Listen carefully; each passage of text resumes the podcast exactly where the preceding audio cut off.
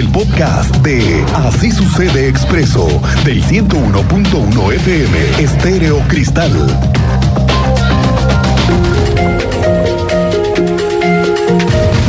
Pues llegaron las vacaciones de Semana Santa y comienza una temporada de llegada de visitantes a Querétaro. Bienvenidas, bienvenidos, lo sentimos, ¿eh? Lo sentimos porque estamos en remodelación. Eso sí les tenemos que decir, no estamos para recibir tantas visitas, pero estamos en remodelación. En la siguiente Semana Santa, con muchísimo gusto, los vamos a recibir ya con unas avenidas nuevas. Ya compuestitos. Tendremos un transporte público más eficiente. Ah, Eso. No, no, no. Eso dicen. Este, mejor no lo prometas, amigo. Bueno, sí, no. espérate. No, no, no, va. Pero bueno, la ilusión es que la siguiente Semana Santa sí, pero en esta estamos en remodelación, le decimos a todos los turistas que están pasando por aquí, la secretaria de Turismo, Adriana Vega, está informando que las vacaciones de Semana Santa esperan ellos una generación de al menos unos 1.500 millones de pesos. Durante las dos semanas se espera una ocupación hotelera de más del 70% de en los 18 municipios, sobre todo los días santos que podrían pasar el 80%. Se contempla la llegada de unos 300 mil turistas. Jueves, viernes, sábado, que son los días santos, pues podemos llegar hasta un 80% en ocupación hotelera. En general, en el resto, pues tenemos estimado como un 60% aproximadamente de ocupación hotelera. Todo el periodo. Exactamente. Tenemos 1.500 millones de pesos de derrama económica estimado en estos días y 324 mil turistas. Bueno, por cierto que hablando de vacaciones y de destinos turísticos, mire lo que están proponiendo la secretaria de Turismo, pero del municipio, Alejandra Iturbe, dice que ellos están uniendo esfuerzos con el turismo para regular a los que utilizan la plataforma de Airbnb y que también paguen impuestos. Es que estima que en la ciudad hay un promedio de unos mil, mil quinientos espacios de alojamiento, yo creo que hasta más, ¿eh? a través de esa plataforma, que equivale al 10% de la oferta hotelera que se brinda hoy en Querétaro. Y con la puesta en orden de ese tema, pues se podrían brindar licencias de funcionamiento y garantizar la seguridad de los usuarios. Eso dice la secretaria de Turismo del municipio. Oiga, es la temporada de vacaciones y entonces sí, ¿a dónde irnos? ¿Cuáles son los balnearios preferidos? Hoy, por cierto, Cristian, ¿qué te parece si hacemos un ejercicio que sí que no se vale en un balneario? ¿No? Ok. Que sí, ¿no? No, porque hay unos que sí, sí, sí. sí. Que nuestro Sí. auditorio participe y nos diga qué sí y Sí. qué no se vale en un balneario. Órale. Porque Sale. hay que dar unas opciones, ¿no? 442-586-1011 para que participe con su WhatsApp. Y además que nos digan cuáles son los balnearios más preferidos. Aquí Manuel García nos da un adelanto. A nosotros nos gusta ir para Hidalgo, hay muchos balnearios allá. Pues a mí me gusta ir al Arenal, al Geyser. Pues allá donde quiera que se vaya uno están bien ricas el agua. Pues nosotros acostumbramos a llevar una carnita para asar allá y unos nopales en penca. Le, le recomienda por las aguas termales. Sí. Que estén calientes, calientes, calientes. No, no está muy caliente ahí. Ajá, ahí en el Geyser es donde está muy caliente, pero igual está muy bonito. Bueno, hay que cada cosa en los balnearios. Cada cosa y los mexicanos tenemos ese, mm, ¿qué te digo?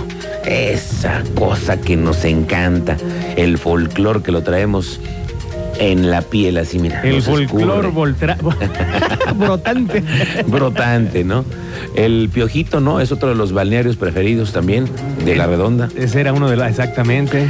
Bueno, al rato platicamos de los balnearios. La secretaria del Trabajo, Liliana San Martín, informó que para este 2023 se tiene que, como meta, colocar a 18 mil personas que tengan empleo, mediante reclutamientos, mediante ferias, mediante ejercicios, visitas, lo que tengan que hacer.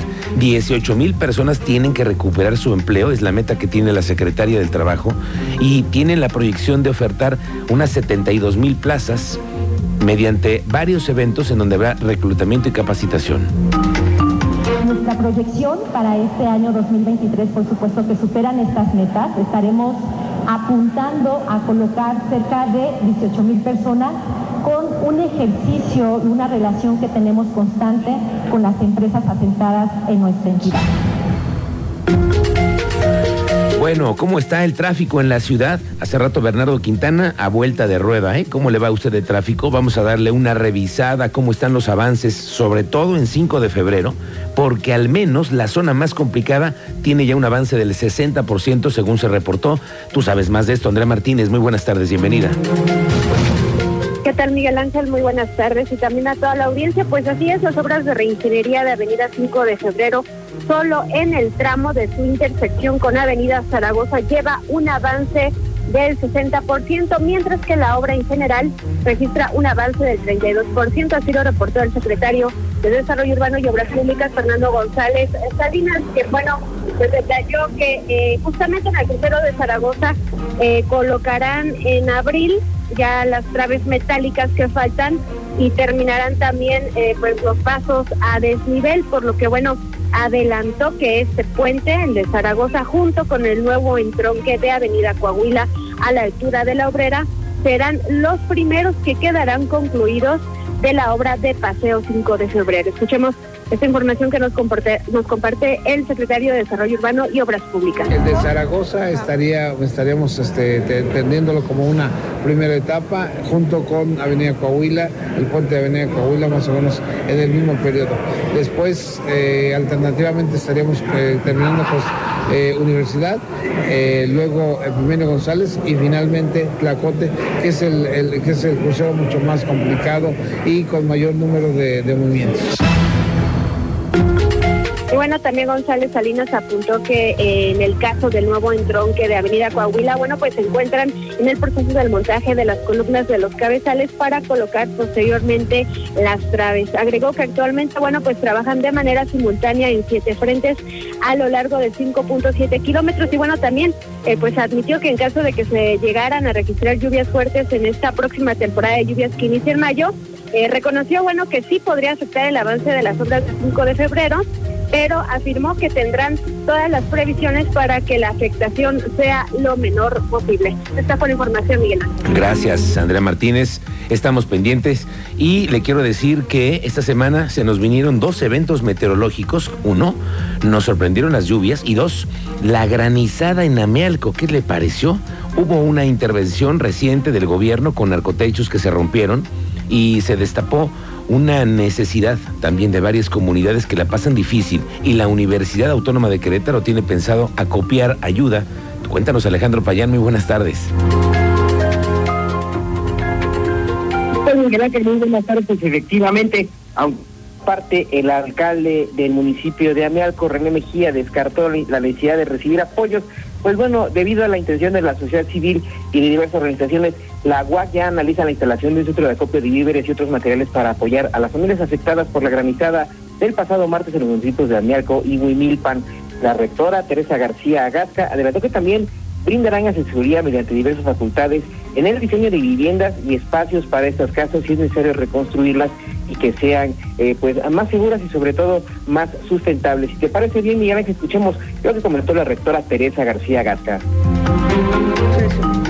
Eh, seguramente que Protección Civil está preparando alguna eh, información y sí, seguramente que vamos a poder tener un centro acopio, pero antes de poder informar, Protección Civil se, informa primero, valga la redundancia, de cuáles son las necesidades puntuales, porque entendemos que eh, hubo más bien daños a las viviendas y que mucho del material que se requiere para ayudar a la población son cuestiones que tendrá que aportar el gobierno estatal o el municipal, que son las láminas y que son ese tipo de cosas. Pero estamos pendientes, sí. Doctor, doctor. Payán. Comentarte que eh, finalmente la rectora descartó por el momento que haya reporte de afectación en alguno de los campus en la Universidad Autónoma de Querétaro. Por lo menos en el campus de Amialco no hay afectaciones y en el campus de Huimilpan la obra se encuentra en proceso, por lo que pues eh, no hay ningún daño. Esperarán el reporte que les dé Protección Civil de la UAC sobre la situación de las familias afectadas y las necesidades puntuales para que pues la universidad pueda hacer una convocatoria a la sociedad civil y atender estas peticiones que la misma universidad hará llegar a estas familias afectadas en caso de que realmente así se necesiten. Gracias Alejandro Payán, estamos pendientes y divulgaremos también las actividades que la universidad tome con respecto a esta eh, emergencia que se dio en el municipio de Amealco. Vamos contigo, Teniente Mérida, cuéntanos que otra vez regresaron a robar en bici. Muy buenas tardes. Buenas tardes, Miguel Ángel. Muy buenas tardes a nuestra audiencia. Como bien lo dices, otro robo se registró en bicicleta, ahora en la colonia Niños Héroes. En esta ocasión, la víctima, una mujer que fue despojada de su teléfono celular mientras estaba en su automóvil. en la calle Francisco Márquez de la colonia referida. El ladrón, quien bajaba- viajaba en una bicicleta, pasó a un costado del vehículo y arrebató el celular de su mano antes de huir en dirección a la calle de Chicoténcatl.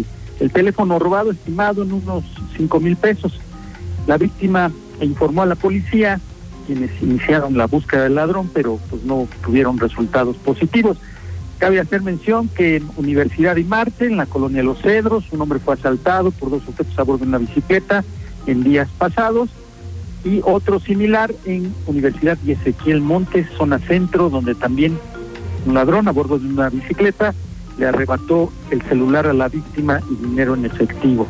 Son los que vamos registrando y les platico más adelante detalles de la ola de robos en fraccionamiento del refugio, Miguel Ángel. Correcto, gracias, teniente. Estamos pendientes. La una con 15.